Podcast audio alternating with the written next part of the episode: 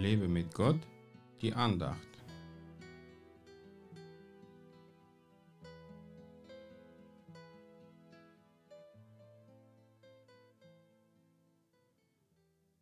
Und wenn dein Auge dir Anlass zur Sünde gibt, so reiß es aus und wirf es von dir.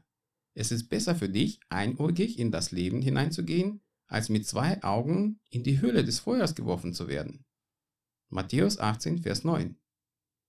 Wenn wir dieses Wort wörtlich nehmen würden, würden viele von uns ohne Augen laufen. Besonders in unserer virtuellen Welt ist die Versuchung, visuell verführt zu werden, sehr groß. Das geht schon mit den Fernsehnachrichten los. Uns werden irgendwelche Lügen zu den Bildern erzählt und schon löst es irgendwelche meistens negative Emotionen in uns aus. Aber auch die halbnackten Bilder vom Strand von Facebook-Freunden oder in der Werbung können besonders das männliche Auge verführen. Nun einfach sich beide Augen auszureißen, bringt keine Lösung. Gott hat uns so erschaffen, dass wir die Entscheidungen treffen können. Wir können uns entscheiden, wo wir hinschauen und wo nicht. Ich habe, wie man so sagt, ein Fotografenauge, weil ich überall schöne Motive für meine Fotos entdecken kann. Wenn ich dieses Auge ausreißen würde, würde ich keine schönen Fotos mehr machen können. Aber ich muss aufpassen, dass mein Auge sich nicht mit den sündigen Dingen beschäftigt, um rein zu bleiben. Doch so schwer kann es nicht sein, wenn man seinen Blick auf das Schöne und Reine richtet.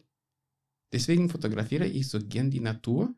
Da sind so viele schöne Motive, die Gott erschaffen hat, um unser Auge zu erfreuen.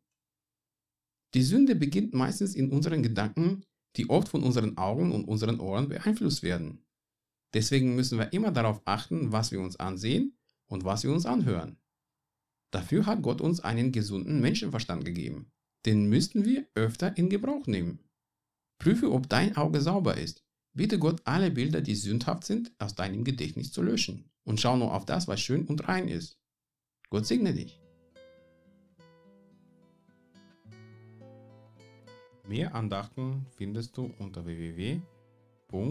www.lebemitgott.de. Ich freue mich auf deinen Besuch.